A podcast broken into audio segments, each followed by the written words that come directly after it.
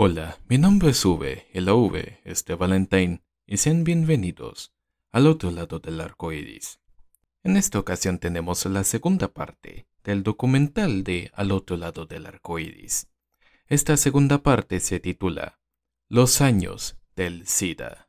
Para esta parte he entrevistado a la doctora Raiza, quien lleva una larga experiencia tratando casos de VIH y SIDA desde el mismo momento que esta enfermedad comenzó a propagarse por Venezuela hace ya tantos años. Y ella cuenta cómo ha sido su experiencia tratando, acompañando y protegiendo a personas homosexuales, estuviesen o no infectadas del VIH, debido a que el estigma durante la pandemia original del VIH-Sida afectó a toda la población LGBTQ y todos los hombres, homosexuales o bisexuales, eran sospechosos de ser posibles transmisores del SIDA.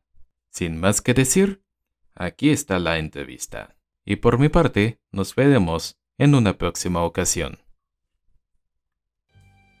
Mi nombre, Raiza Parra, viuda de Mora. Mi edad, 74 años. Médico cirujano. San Cristóbal, Estado Táchira, heterosexual.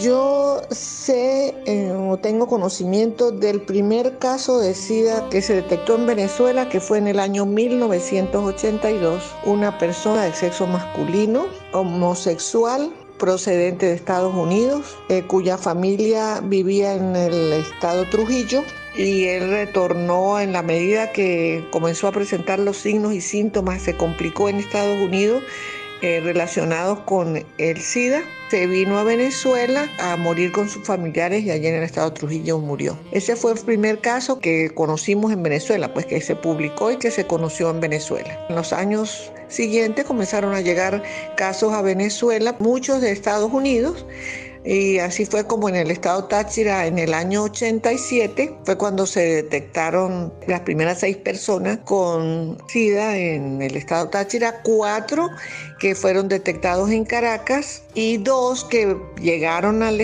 al San Cristóbal desde Estados Unidos. Venían ya con signos y síntomas también de SIDA y se le hicieron las pruebas y se corroboró que en verdad pues tenían el VIH.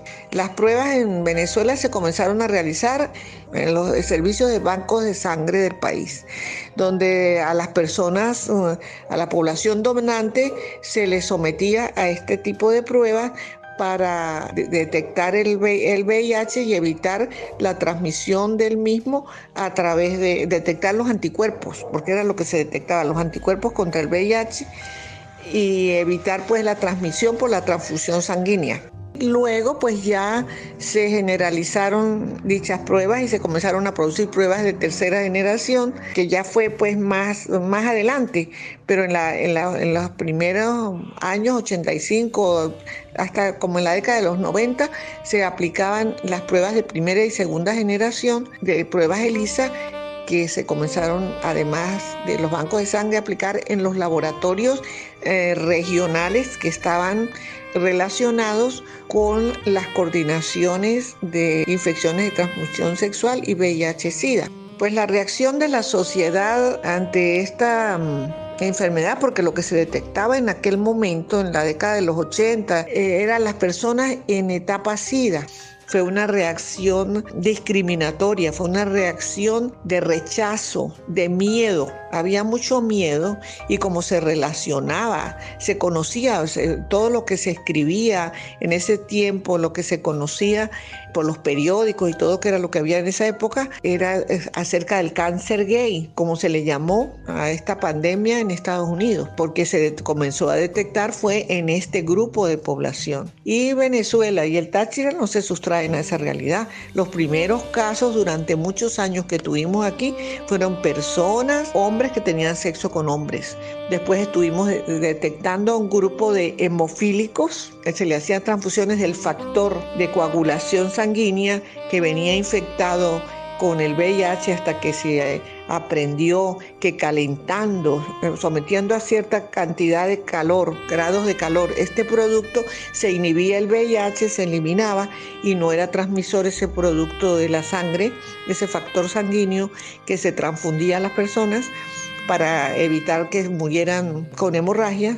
Entonces ya ahí pues se eliminó y no se transmitió más, pero antes una buena población de hemofílicos a nivel mundial y en Venezuela y en Táchira se infectaron de VIH porque se le transfundía ese factor contaminado con VIH. Entonces la gran mayoría eran homosexuales y hubo muchísimo, muchísimo, muchísimo rechazo, un franco rechazo y discriminación hacia las personas con VIH, SIDA en nuestra sociedad y no solo en la sociedad, en el personal médico, de enfermería, porque había temor a infectarse, pues. Había muchísimo temor, se desconocía o no se le hacía caso, no se quería creer que lo que se habló desde un comienzo que, era el mecanismo de transmisión que se fue descubriendo y que se transmitía y que en múltiples conferencias, en múltiples actividades educativas que se comenzaron a dictar, no querían creer que así era la transmisión.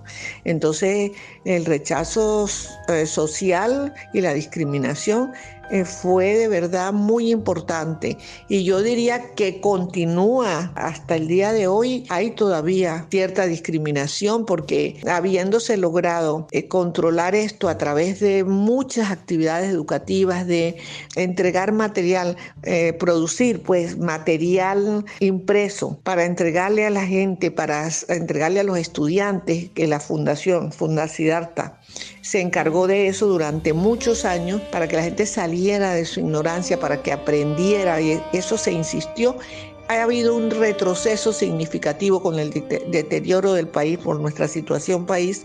En VIH sí ha sido muy marcado y hemos retrocedido una gran cantidad de años. Entonces volvió la ignorancia, todavía hay discriminación en verdad, todavía se siente la discriminación. El SIDA afectó a la comunidad LGBT, fue la más discriminada. Incluso acá en, San Cristóbal, en el año 87, 88, hubo una persecución a las personas de esta comunidad, especialmente que eran estilistas o peluqueros y chicos que tenían su pelo largo, sus uñas largas porque eran transexuales. Hubo una persecución programada entre un dueño de de un importante medio de comunicación escrito aquí, de un diario de acá, regional, y un alcalde que, estaba en funciones en esa época, en un edificio que hay en todo el frente de, de la Plaza Bolívar, hay una peluquería que se llama la Peluquería Mónaco y allí trabajaban estilistas homosexuales y los, veían, los vieron salir una noche, los veían salir en las noches al finalizar su trabajo, riéndose, echando broma y tal, y ya en ese tiempo pues se conocía de los casos de SIDA. Habían comenzado a proliferar las noticias con,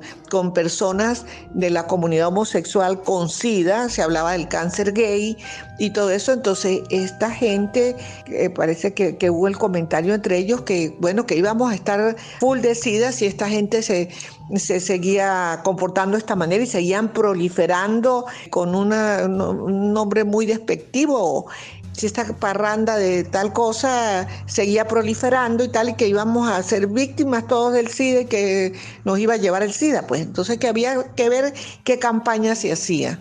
Entonces allí fue cuando se les ocurrió perseguir mediante un plan de, limpieza inventado por ellos, promocionado por ese alcalde y este señor.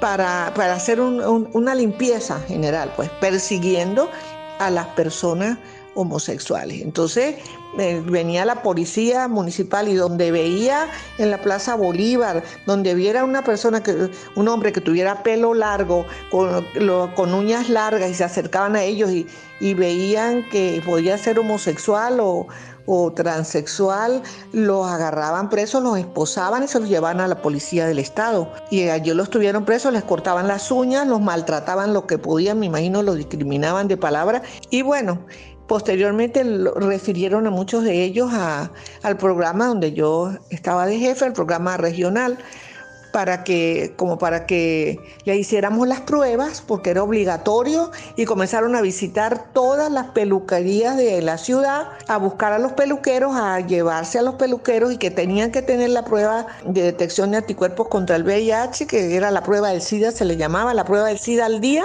y que mostraran a las autoridades la prueba del SIDA, porque que no la tuviera iba preso hasta que se hiciera la prueba del SIDA y la mostrara que estaba negativo. Entonces, bueno, yo comencé a visitar peluquerías, visitar peluqueros, yo le decía, mire, váyanse a sus casas, van a ser perseguidos, los van a llevar presos. Si ustedes no tienen, si puede, este, esto es algo que no debe ser así porque nosotros somos la autoridad de salud en el Estado en este programa y deberíamos ser los que pidiéramos la prueba, pero nosotros no podemos obligar a nadie a que presente la prueba porque cada quien tiene su, su derecho a, al ejercicio de su función sexual, pero sí les aconsejo que se vayan a su casa y posteriormente vemos cómo ustedes, para saber ustedes cómo están, si hacen la prueba, que no tengan que estársela mostrando a nadie absolutamente a nadie, porque eso no es problema de nadie, pues, sino de ustedes. Entonces esta campaña duró un tiempo hasta que, bueno, comenzaron a salir artículos, periodistas se acercaron al programa, conversar conmigo como jefe del programa. Yo fui orientando a la gente. Bueno, tuve muchos sobrenombres, me pusieron. A mí me tildaron de, de todo. Estuve eh, saliendo en un artículo que había la opinión del editor